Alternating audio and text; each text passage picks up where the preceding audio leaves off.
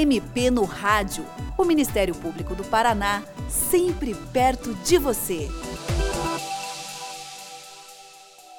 A Constituição Federal, lá no seu artigo 1, fala que um dos fundamentos do nosso país é a cidadania. Mas afinal, o que é isso? Você, ouvinte, é um cidadão? É uma cidadã? O que é que nos qualifica dessa forma? Para falar sobre essas questões, recebemos nesta edição do MP no Rádio a Procuradora de Justiça Samia Saad Galotti Bonavides, do Ministério Público do Paraná. Doutora Sâmia, o que é, afinal, cidadania? Em primeiro lugar, cumprimento a todos, é uma, uma satisfação estar aqui e falar desse tema. A cidadania, ela tem muitos aspectos, mas ela está vinculada principalmente à participação integração da pessoa no Estado.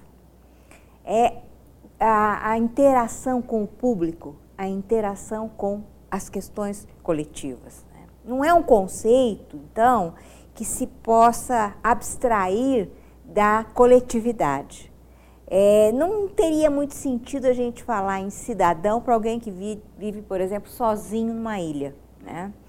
É, como, sendo o único habitante dessa ilha. Então, o conceito de cidadania se constrói em termos de relações entre pessoas e pessoas em relação ao Estado, instituições. Né? Isso é cidadania. E qual é o papel do cidadão, da cidadã numa democracia, nesse ambiente coletivo? Qual seria o comportamento ideal de alguém que realmente assuma o seu papel de cidadão, de cidadã? Bem, o principal papel, aquele que está sendo referido assim como uma palavra de ordem, é da participação popular, que propicia uma ação mais democrática na administração da coisa pública. Por quê? Porque democracia não é só representatividade. Você eleger os seus representantes e aí você vai para o seu trabalho, do seu trabalho você vai para casa descansar e esquece das questões coletivas. O Fábio Conder Comparato, que é um jurista, um professor universitário emérito, né, ele explica a evolução histórica da cidadania em três etapas dela né, como construção do conceito. Como é que se construiu esse conceito? Então, nós temos primeiro lá a civilização greco-romana, o conceito, esse conceito que vem da civilização greco-romana, lá se formou esse conceito. Foi lá que ele começou, que se começou a entender né, a estruturação da vida social. Mas, nessa época, era privilégio de alguns inclusive as mulheres eram excluídas dessa participação. Naquele na, tempo, na, mulheres não eram cidadãs. Não eram cidadãs, né? não, não participavam, portanto, da vida política, né? do ato de gestão da coisa pública. Então, isso era restrito a alguns. Depois vem o conceito de cidadania individualista, do Estado liberal, com uma compreensão que é uma compreensão econômica da vida em sociedade, né? não é uma compreensão social, portanto. Quer dizer o quê? Os liberais são muito bonzinhos com dinheiro e se esquece um pouco das pessoas. Depois vem a cidadania do Estado social. Com relação a essa nova cidadania, há uma noção elementar, diz o comparato. É fazer com que o povo se torne a parte principal do processo e do desenvolvimento e da sua promoção, né? Sua promoção de pessoas é justamente isso, a ideia de participação.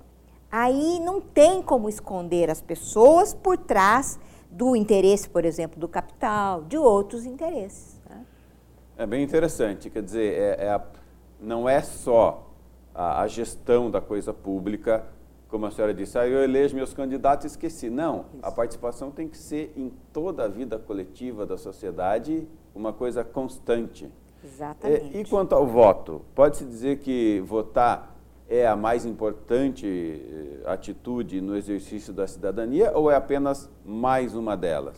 Bom, o voto significa dizer o quê? Que o cidadão participou, ainda que indiretamente, da escolha dos representantes, ou seja, ele vai estar né, nesse aspecto, ainda que indiretamente, participando da forma como se desenvolvem as coisas no país. Né? Ao escolher os representantes num primeiro momento, aqueles que vão governar, né?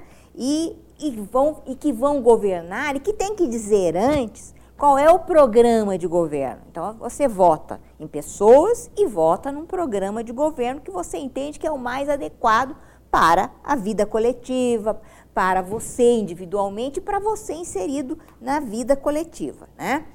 Então, o voto é muito importante naquele momento, no momento da eleição.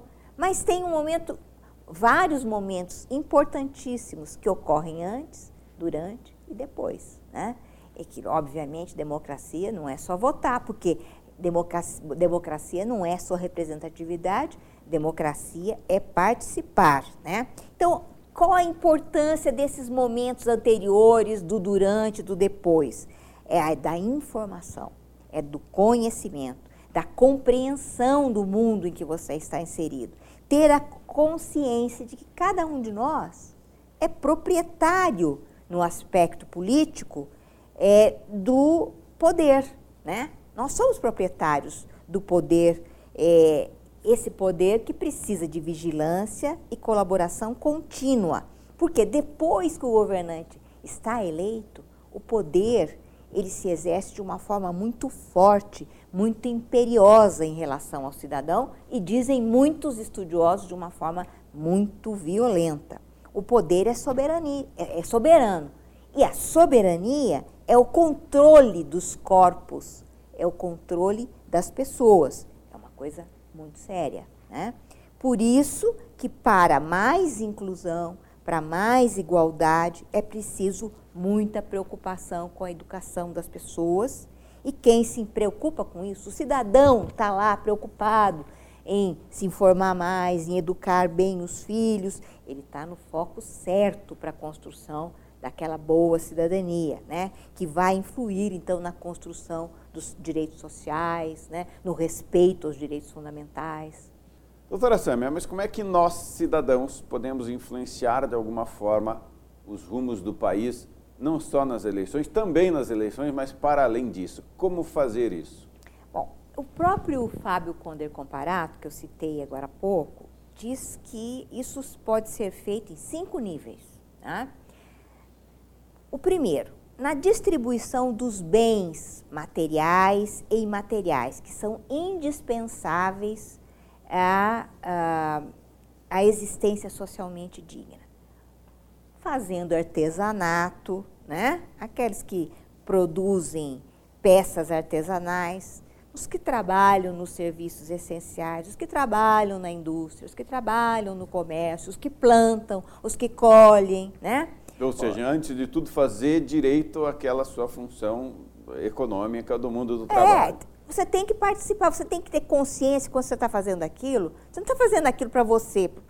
Lógico você faz para receber o seu salário, para você subsistir. Mas você está participando da vida do país. Né? Então, portanto, essas coisas têm que ser bem feitas. Né? O trabalho tem que ser perfeito. A comida que você faz tem que ser limpa, tem que ser bem servida, tem que ter aspectos. Porque isso você está fazendo o quê? Você está ajudando a construir um ambiente melhor para todo mundo. Né? Interessante né? essa visão da, da, do trabalho de cada um também como a responsabilidade coletiva e social. Exatamente.